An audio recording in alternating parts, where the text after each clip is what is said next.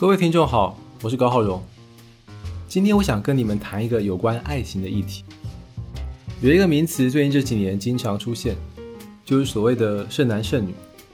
从零九年的偶像剧，譬如台湾的《拜权女王》，到前两年的电影，譬如说《胜者为王》《杜拉拉追婚记》，那我们都会看到主角往往设定是事业有成，就只差爱情空窗、临门一脚的女性。这些女性貌似拥有令人称羡的一切，外貌、工作和品味，她们却掌握不了，好像理当对她们的能力而言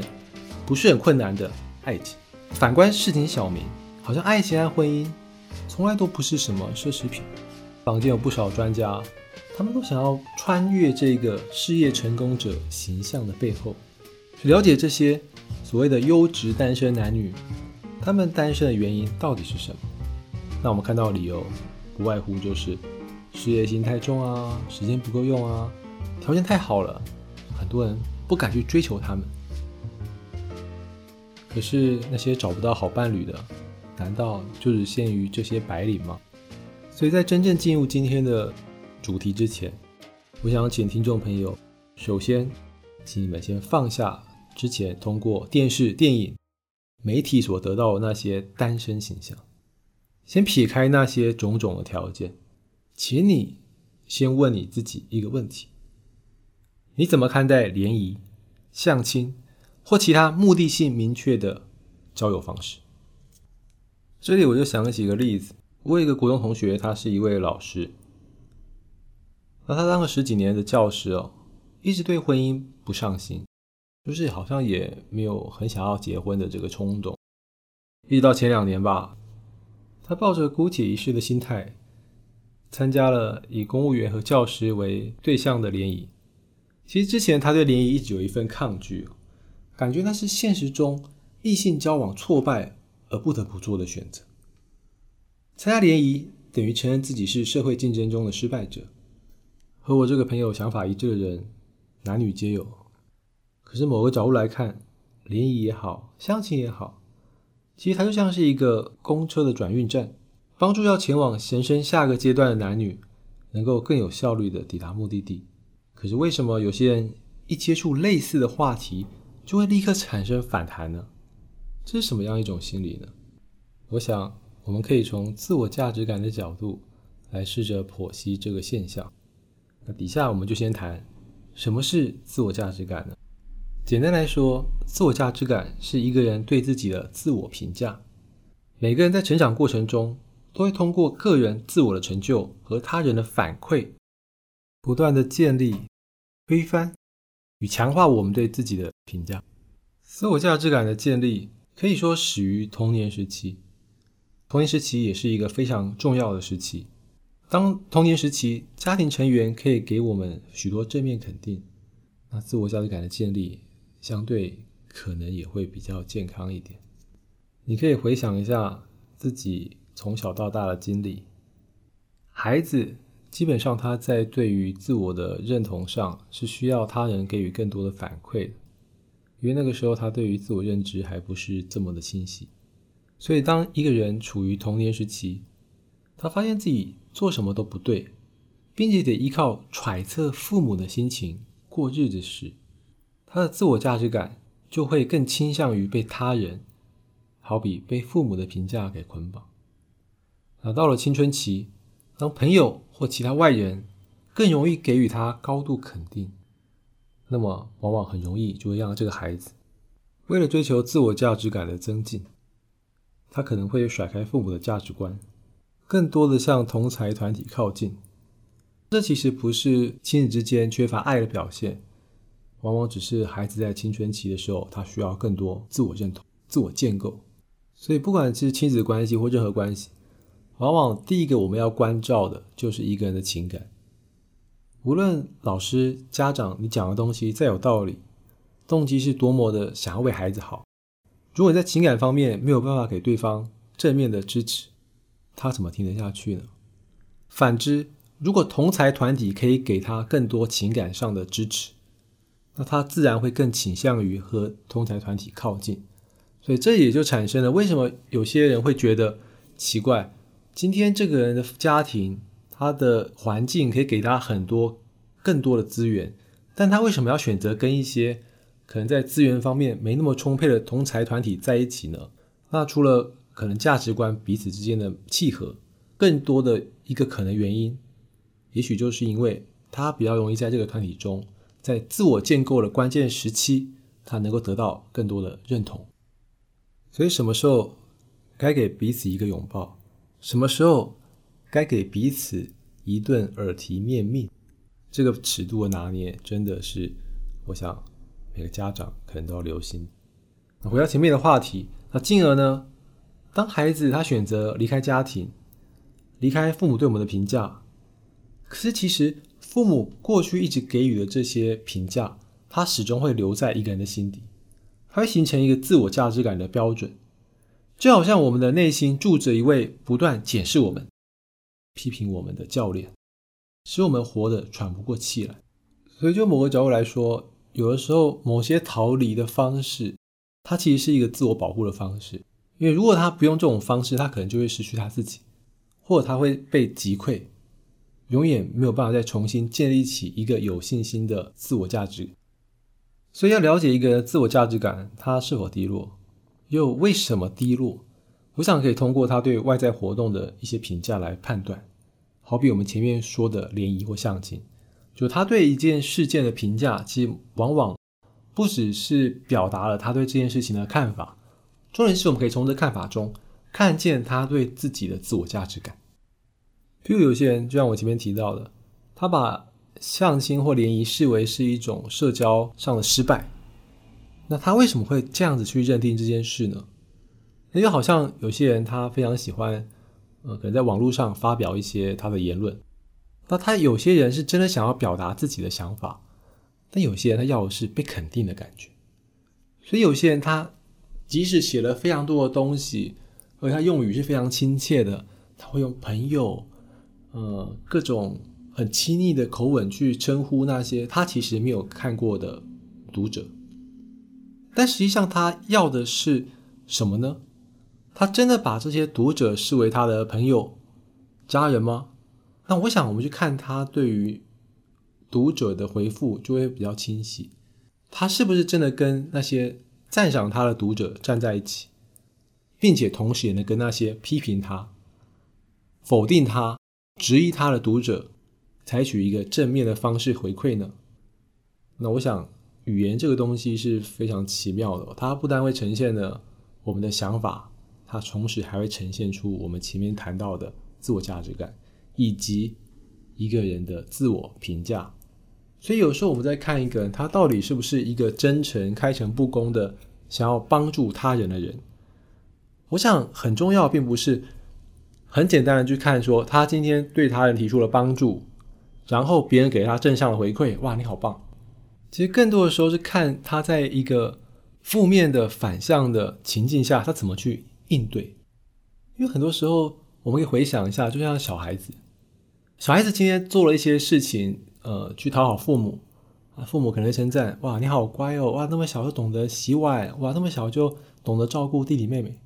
他是预设了自己要被称赞，可是当这个预设被称赞被打破的时候，这个时候就是看出一个人他真正内心的修养跟他的想法的时候。所以我们会发现，真正热心公益的人，往往是他除了要受到他人的赞美。因为这是人之常情嘛，希望被肯定。可是当环境给予他很大的否定的时候，他依然能够坚持自我，他相信自己在做对的事情，然后并且他也能够接纳内心那些软弱、那些痛苦，他能够去超越这些内在的自我限制，因为他知道他今天做的事情是有价值的，而这个价值不仅仅体现在他个人的情绪上。那当然这是非常困难的事情。那比较接近我们的例子，可能就是我们去看一个人，他在实现他的理想上，他是否能够挣脱出，或者是降低外在评价对他的影响，而他对于自己的自我评价，就是所谓的自我价值感，能够帮助他跨越这些外在的评价。就譬如说，有些人他可能刚开始进入职场，他的工作表现是差强人意的，因为很多东西他不熟悉。但如果他能够接纳这些评价，譬如说即使度过一段很艰苦难过的时期，但他最后还是把事情做好。也就做好不只是为了要证明给别人看，更重要是他希望做给自己看，能够提升自己的能力，慢慢经营他的目标。那这个都是一种比较正向的自我价值感的表现。所以，自我价值感这个评价，它并不是一个盲目的主观评价，它其实是一个主观跟客观慢慢两个真实的世界。就主观世界很真实，客观世界也很真实，但是两个世界它逐渐的融为一体了，逐渐达到一个一致性。因为如果你的主观的自我价值感脱离现实，那这个其实也不是什么好事。所以，当你的主观价值感跟外在对你的评价慢慢一致，差别不大，比如大家觉得你是一个嗯很有能力的人，可以执行某个专案，那你也确实有那个能力，也适合做这个专案，那你认为自己做得到，OK 没有问题，你感觉接下这个专案，然后把它做好。那这个就是主观跟客观这个价值感它平衡了。那这个其实可能也是嗯我们一生要追求的功课。所以说。今天自我价值感它的低落，或者说负面的自我价值感，它会将所谓的评价，它会简化为一个极端的状态。譬如假设我们把自我价值感用分数来区分好了，譬如你给自己打分数，零到十分，一些比较极端的评价就可能会倾向于，它不是从零到十分，从光谱这种方式来看看待自己，帮自己打分数。而是用非好即坏，譬如说这样做是好的，这样做是不好的，这样做是完美的，这样做是不 OK 的，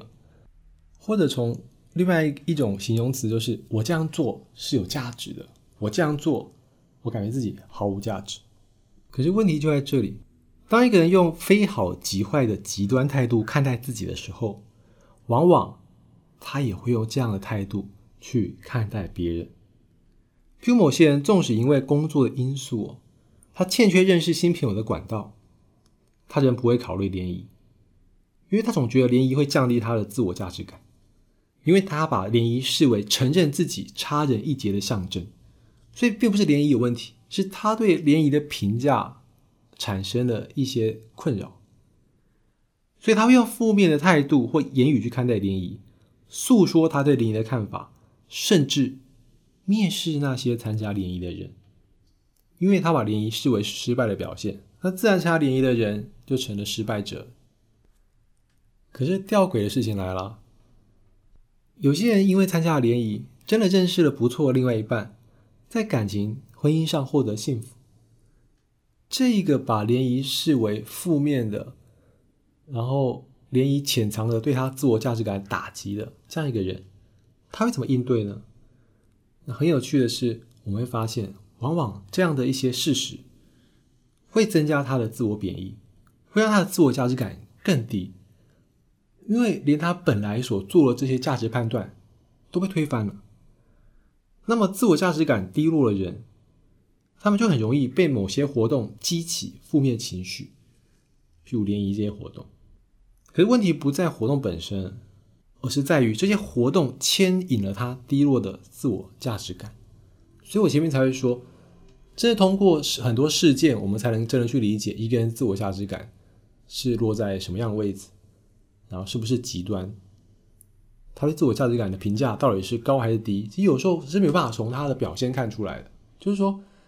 这个人可能在你眼中自信心很强，自信心爆棚，能力也不错，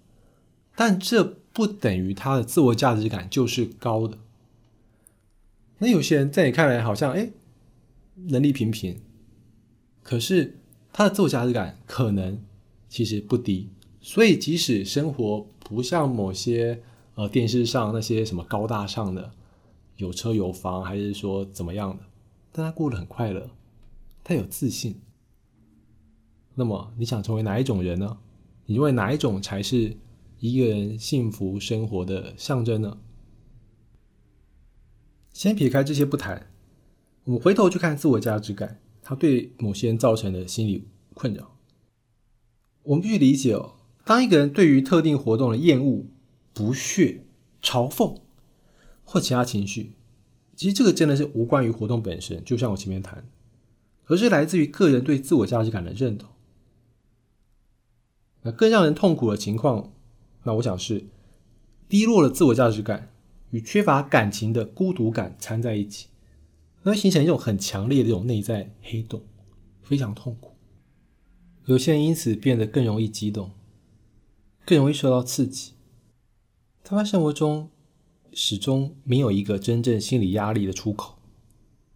而他们确实真的需要一个出口。好比我遇过了一些来谈者。他们就很容易凭借一些小事，在外头和人发生冲突。那当我们去做回溯的时候，他会发现哦，就他其实，在现实中并不是这么容易跟人家起冲突的一个人。他也不懂自己那时候为什么会这么冲动。但最后我们会察觉出来，这些冲突其实并非偶然发生，甚至某种程度上是来谈者他有意的等待冲突发生，甚至刻意的制造冲突。好像自己可以得到一个通过暴力、通过某种强烈的方式去疏解或是释放他这些非理性的内在的情绪的这些机会。所以从另外一个角度来说，自我价值感低落的人呢，某种程度上他们的内在是倾向于自我疏离的。有些自我价值感低落人，他的内在感情的需求被切割开来。他尽可能不要和自己内在脆弱的所谓的内在小孩照面，因为他内在小孩太需要人家去拍拍他、抱抱他、告诉他你做的不错，你很好。可这需求一直没有得到满足，所以最后就干脆把他隔离了，好像告诉自己我不需要被称赞，我不需要被拥抱，没有关系。但实际上并不是如此的。因为如果不这样做，那好像每一次和自己的内在小孩见面，都会让自己看见内在小孩，看见自己内在的脆弱，然后这可能会引发他一种深刻的自我责备：你为什么会这么差劲？你为什么做的这么不好？或者有时候我们看到有些人会自言自语的说：你为什么要哭？你这太软弱了，坚强一点。那这种深刻的自我责备，好像自己在成长过程中不够努力，一切都是自己的过错，就会导致自我价值感的低落。反过头来，变成是一种极端的自我评价，把自己评价为所谓的失败者。那你说我们该怎么办呢？我们该如何重建自己的自我价值感？偏颇的自我价值感会让我们嘲笑自己是败犬，或者好比剩男剩女。用这些负面的词汇来阐释我们其实很中性的一种状态，就你就是独身嘛，就是一个单身的人，或者我们说没有结婚的人。这些对于自我的自我嘲讽，它会让我们失去对未来的信心。幸好，自我价值感是确实能重构的，确实能和我们的心灵一同成长。自我价值感并非一成不变的一种状态，所以我这边呢，我就提出。UCLA 医学院教授席格，他对于自我价值感重构所提出的四步骤，他把这副四步骤呢，我们可以把它简化成一个所谓的 GOAL，G O A L 的四步骤。那这也是他四步骤的呃关键词的缩写所组成的。那第一个步骤呢，就席格告诉我们，我们要留意并承认我们生活中。所遭受的挫折与外在评价，留意并承认我们生活中所遭受的挫折与外在评价。那基本上这个方法，它跟所谓的正念减压是有关系。就是今天我们在谈自我价值感的时候，是两个部分，一个是自我，一个是价值感。这个自我价值感，它就牵涉到一个人对他自我的内在评价。可这内在评价和外在评价，就像我前面讲，它是要处于一个平衡的状态，就是你自己的自我认知跟他人对你的认知没有太大的差异的时候，往往是最平衡的。那这个就是所谓一个人自我人格的完整性。所以，如果你的自我人格它不完整，你对自己的评价跟外人对你的评价落差很大，那你对自己的自我认知肯定就存在着很大的一个误区。所以，今天我们要重构自我价值感，就好像你今天要盖房子，你肯定要把这个地基重新调查清楚，你才知道怎么去从这个环境、从这个地基去规划。所以，第一个就是我们必须要开始认真的对待我们之所以自我价值感低落的原因，因为我们要从一个真实的地基上重新建构我们自己。步骤二就是用宽容与同理心看待这些挫折与外在评价，不要轻易随他人给我们的负面评价起舞。用宽容与同理心看待这些挫折。与外在评价。首先，我们理解了我们的处境，我们理解了他人对我们的评价。这个理解是真正的去认识，然后我们调整我们自己的心态。这包括两个部分：一个是如何去看待你过去遭遇的那些挫折、那些失败。我们可以去看我们从这些失败中得到什么，而不是一味的去看我们失败了这么简单的一件事情，而是去赋予这些失败。更深层次的意义，因为往往不同阶段的失败，它呈现的是我们成长的轨迹。譬如你可能谈过三次恋爱，这三次恋爱给了我们什么样的提示？你是不是一次比一次做得更好，更懂得爱人？所以它其实可能是一种正面的。所以重点是宽容，就是没有一个人他永远不会犯错，没有一个人他可以控制所有生活中的一切。同样的。有些外在评价，当你理解以后，你发现那评价其实讲的不是我啊，那讲的是跟我无关的人。为什么？可能别人根本没有真的认识你。那这样子的评价，你是否还需要往心里去呢？所以第二个阶段最重要就是我们学习用宽容和同理心看待这些事情，因为有的时候我们也是用同样盲目的方式，轻易的去看别人。论断别人，正如别人论断我们，那我们都不希望自己成为这样子的一个人，不是吗？步骤三，提醒自己，每个人的人生都有不完美之处。提醒自己，每个人的人生都有不完美之处。正是因为我们不是完美的，正是因为每个人都有不同的缺点，所以。我们有必要把自己的自我价值感用一个很高的标准来压迫自我，导致我们怎么做都不满意吗？或许我们应该换一个标准，更现实一点的标准，更宽容一点的标准，更贴近我们自己的标准。步骤四：为自己的生命增添意义，尤其针对那些你认为很重要的事物。为自己的生命增添意义。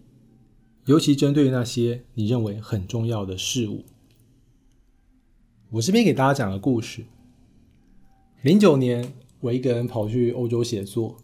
大部分时间都待在巴黎。有一次，我认识了一个女孩子，她在巴黎学艺术。那我先卖个关子，我先不说她学什么艺术。她刚去巴黎是要学音乐，她的目标是要考上巴黎音乐院。那我们要知道，你要考巴黎音乐院，除了语言，那音乐肯定是很重要的一个因素。但是你第一年他们评估你考不上，也不代表完全绝了你的这条路。你有机会就是读一个类似预科的这样一个制度，然后呢，你可以找老师指导你，然后来年再来考。啊，他就跟我讲说，那时候的老师完全不看好他，就他今晚在巴黎找了一个音乐院的老师，可是老师根本就不觉得他考得上。他为此非常非常努力，他想证明我考得上，所以他很努力的练小提琴，然后甚至去公园拉琴，就练胆，拉给大家听。一年之后，他考上，而我认识他的时候，他并不是音乐院的学生，他考上但没有去念，因为他说考上之后，他忽然发现，他其实想要证明自己做得到。想要证明别人错了的这一个动机，远远大过他对音乐的爱。当他想通了这点，他忽然发现，那他还需要坚持去念音乐吗？所以我认识他的时候，他在巴黎读表演艺术，呃这个就是他赋予大生活很重要的一个意义，就是今天这个自我价值感，它不只是很简单的一个评价，就是我觉得自己好不好，行不行，别人觉得你好不好，你行不行，而是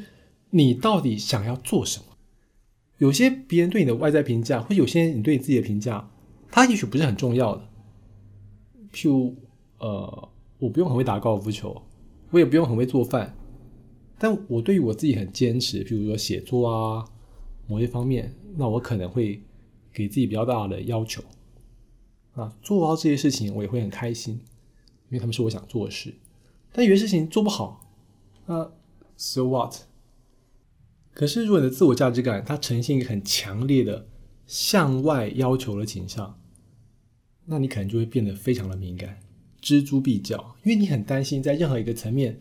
有人给你一个负面的、比较差的评价的时候，你会承受不住，你很难过，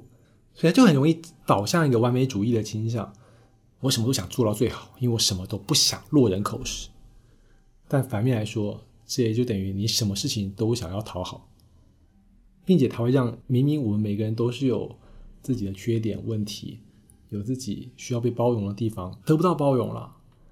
你对自己是非常非常不宽容、非常苛刻的啊！并且这种苛刻，如我们前面讲，它很可能会传染出去，你会用同样苛刻的方式看自己，也看他人，那这样子对你的人际关系的和谐，就很难带来正面的影响。也许真的你做到了，你在别人眼中非常优秀，可是你会发现，别人可能并不会因为你的优秀而想跟你做朋友。简言之，重构自我价值感，它通过的方式不是逃避，也不是将自我价值感转化为对他人的嘲弄。相反的，我们要搞清楚到底是什么样的评价，那些评价内容是什么？他们真的谈论的是我吗？而这些评价对我真的重要吗？人生是一条非常漫长的道路，本来就要通过不断学习、自我增长，慢慢实现我们的人生目标。所以，我们一方面接受没有人是完美的这个事实，那同时更重要的是，我们要为自己梳理出属于我们自己的人生意义，然后努力朝向它走下去。最后呢，在前面席格提出的四点。自我价值感重构的步骤之外，我认为还需要加入一点，值得我们纳入重构自我价值感的考虑，就是没有人是完美的，也没有人注定要孤独一人。因此，在我们重新掌握自我价值的判准之余，我们也要小心，不要过犹不及，完全忽视我与他人之间的关系。就是自我价值感，它并不是完全属于自己的，自我价值感。它是联系关系很重要一个方式，所以通过前面席格谈到的宽容、宽容自己、宽容他人，找出生命的意义，理解他人对你的评价，很重要一点，还有包括要谈到的同理心。同理心，它是双向。今天节目就进行到这里，我是高浩荣，下次见，拜拜。